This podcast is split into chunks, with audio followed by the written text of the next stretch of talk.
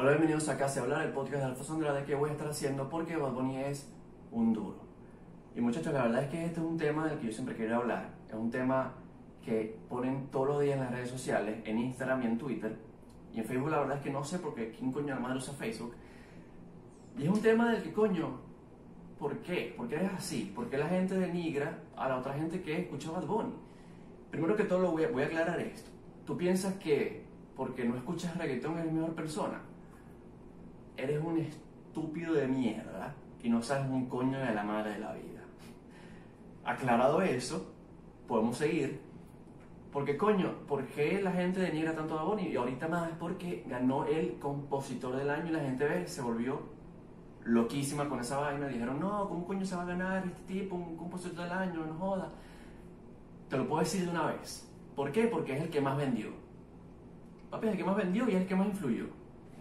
Y gente que está picada por esto, pues obviamente yo, yo diría que gente entre 30, 50, 60 años, obviamente los boomers, y la gente, yo creo que una generación después de los boomers, ¿sabes? La gente que tiene como 50, 40, 30 años, se picó, se picó por esa mierda ¿Y por qué? Porque coño, Bad tiene demasiadas líricas muy vulgares y la verdad es que no, porque eso incita a los jóvenes, incita a un coño de la madre, incita a un coño de la madre.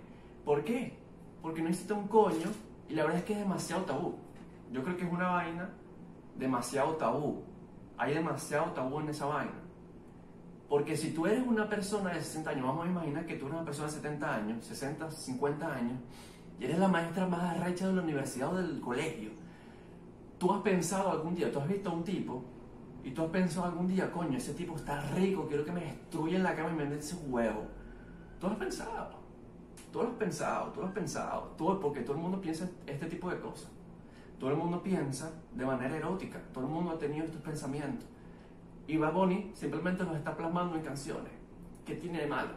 No tiene absolutamente nada de malo plasmar vulgaridades en una canción, no tienen nada de malo, no tienen absolutamente nada de malo, porque es que todo el mundo lo hace. Tú eres Tulio, te llamas Tulio tienes 55 años y estás criticando a Bad Bunny porque son muy vulgares sus canciones.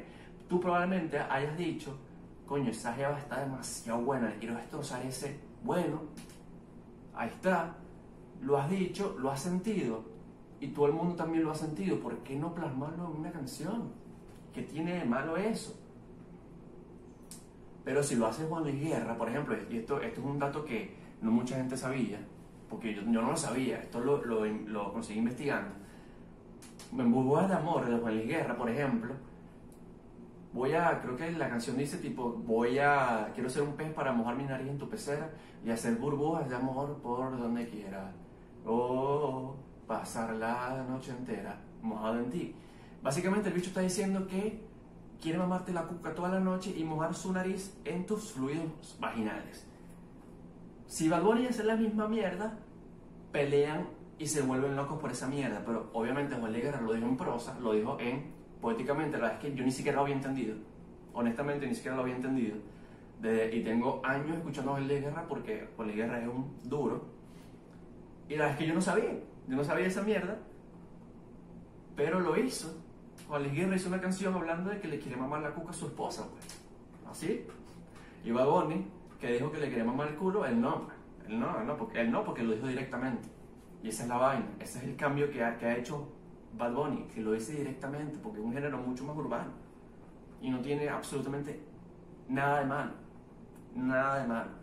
No me estoy copiando el chiste en ningún podcast por ahí. Entonces, coño, no peleen por esa estupidez. Porque la verdad, Bad Bunny sabe influenciar con sus canciones. Y ese, yo creo que por eso es que es un buen compositor.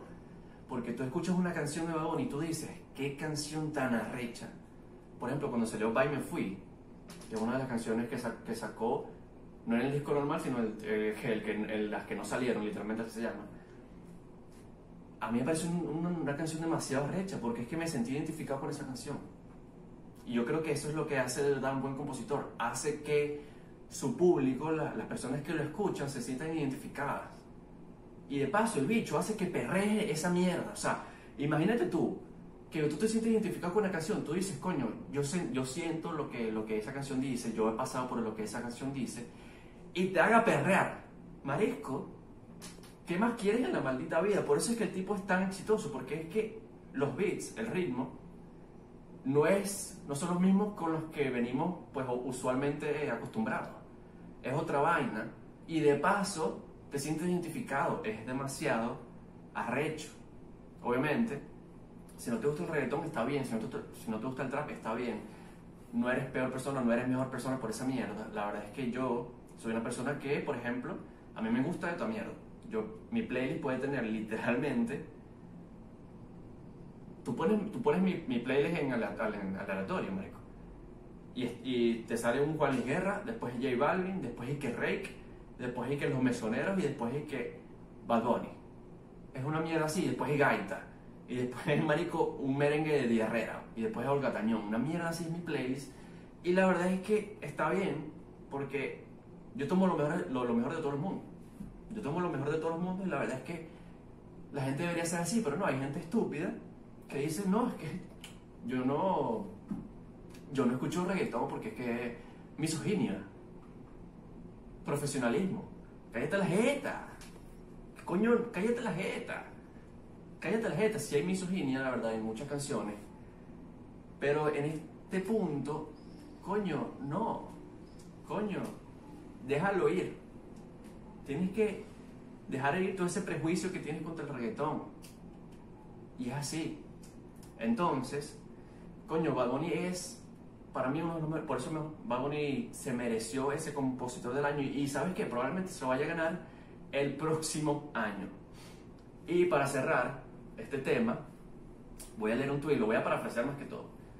Porque es un tuit que me dio demasiada risa que es un bicho que decía, coño, a mí Bad Bunny me parece una mierda y todos los que lo escuchan son unos estúpidos, porque la verdad es que no complementa mi intelectualidad, no aumenta, no, o sea, básicamente el bicho dice que no lo hace más inteligente. Ahora, ¿quién coño de la madre escucha música para sentirse más inteligente, marico? ¿Qué coño de la madre eres? ¿Quién, quién, quién eres?